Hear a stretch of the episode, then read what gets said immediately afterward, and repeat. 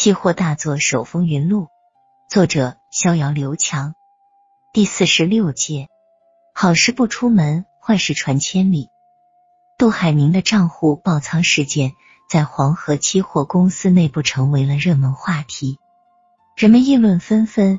有可惜杜海明刚入市就爆仓的，有担心逍遥会为此受牵连的，也有质疑公司风险管理制度有问题的。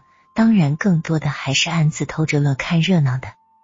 但出乎预料的是，此时公司高层一致保持了沉默，大家三缄其口，似乎像没发生过这件事一样。逍遥起初也很奇怪，他本来以为自己顶撞了公司领导，会因此受到处分，但他战战兢兢的观察了好几天，啥事没有。但这其实只是暴风雨之前的暂时宁静而已。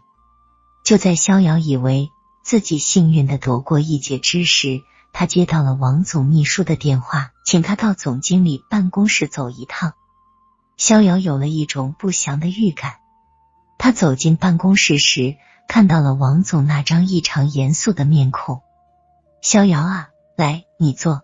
我要向你宣布一下公司董事会慎重做出的决定，你千万不要激动，稍后我会向你详细解释。公司决定免去逍遥同志黄河期货机构服务部副总经理的职务，停止检查，以待后用。逍遥的脑袋嗡了一下，该来的总还是要来。逍遥尽力克制住自己的情绪，他想听听王总如何向他解释。逍遥啊，我知道这是你觉得委屈，杜海明爆仓的事件有你的责任，但主要责任还是在杜海明。但是你知道，他们公司是我们非常重要的大客户。这次爆仓事件影响非常恶劣，杜海明已经被他们公司开除了。我们无论如何也需要摆摆姿态，你只好受受委屈了。你暂时先在家休息一段时间，等过了这段风声，我会在合适的时机请你重新回来工作的。你的能力，我们大家还都是非常认可的，但我们这行就是这样。你还年轻，要学会能屈能伸。我说的话你能懂吗？王总的话说的有理有据，逍遥的气早已消了一大半。既然木已成舟，逍遥自知已经无可挽回，算了，就当给自己放个大假了，退一步海阔天空。我忍了。其实逍遥也真的想放个大假了。这段时间紧张的工作让他疲惫不堪。他越来越感觉到力不从心，他总觉得自己就像一个飘在茫茫大海之中的一叶小舟，无依无靠，不知要去向何方。逍遥想宿舍的兄弟们了，他打了电话，依旧老地方，不见不散。晚上，北京经济大学校门口的小酒馆，老大李尔群，老二索建国，老三罗向东，老四逍遥。这四位大学宿舍的兄弟喝着小酒，吃着小菜，发着牢骚。老四，你的遭遇我们都理解，你这种事在我们证券公司多的是，客户违规操作，老板当时默许，一旦出了事，就找小员工当替死鬼。没办法，谁叫我们没背景呢？妈的，别人有的是背景，哥们，我有的只是背影。在证券公司工作的老二索建国对这种事已经见怪不怪了。别逗贫了，还背景呢？我看你连背影都快没了。老大李尔群性格豪爽，说话直来直去。老四啊，我看这事儿也没啥，你们领导不是也说只是摆摆样子吗？你就只当遇到了小人，避避风头就过去了。对，老大说的对，咱们四个里。现在就你混的最好，都当上经理了，这点小挫折不算啥，很快就会风平浪静的。老三罗向东话一出口，就意识到自己说错话了。人家刚被解聘经理之职，自己还在伤口上撒盐，真是哪壶不开提哪壶，笨死了。逍遥倒是也没往心里去，他只是觉得憋屈，觉得累，就想闷头喝酒。想来想去，还是觉得大学时的生活最快乐。虽然穷的叮当响，每月都得靠学校的务实补贴过日子，但那时真的是少年不识愁滋味，每天傻呵呵的。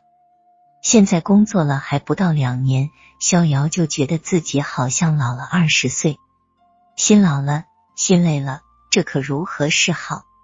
老四，要不你干脆辞职来我这里得了。老三所建国突然话锋一转，神秘兮兮的说道：“老四，我现在跟的这个老板真的不错，为人仗义，路子野。现在股票市场不好做，他就转战房地产市场。”你知道吗？现在房价刚刚起步，我们公司准备在海南大干一场。现在公司正缺人才呢，你要是有兴趣，我就把你引荐进来，咱哥俩一起干，如何？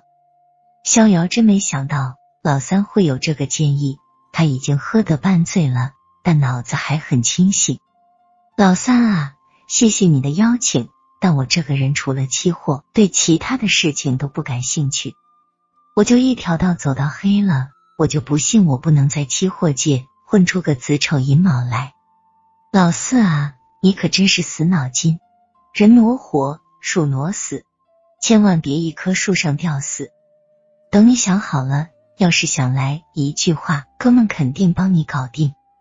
老三信誓旦旦的说道：“好多谢三哥，干。”逍遥也不记得昨夜他喝了多少酒。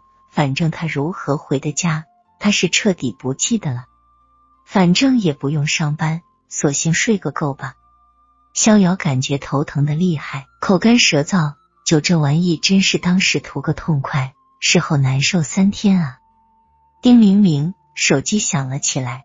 逍遥拿过手机一看，是小龙女的电话。好久没有这个丫头的消息了，今天怎么突然想起我来了？喂。逍遥吗？我是小龙女，我刚听说你的事情了，真为你感到遗憾，但这事也不能完全怪你。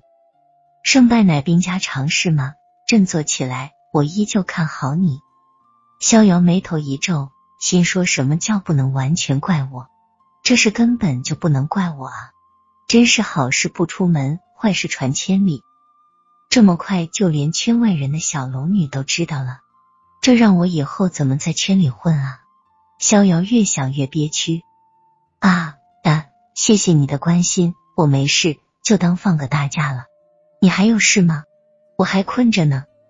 逍遥有些显得不太耐烦。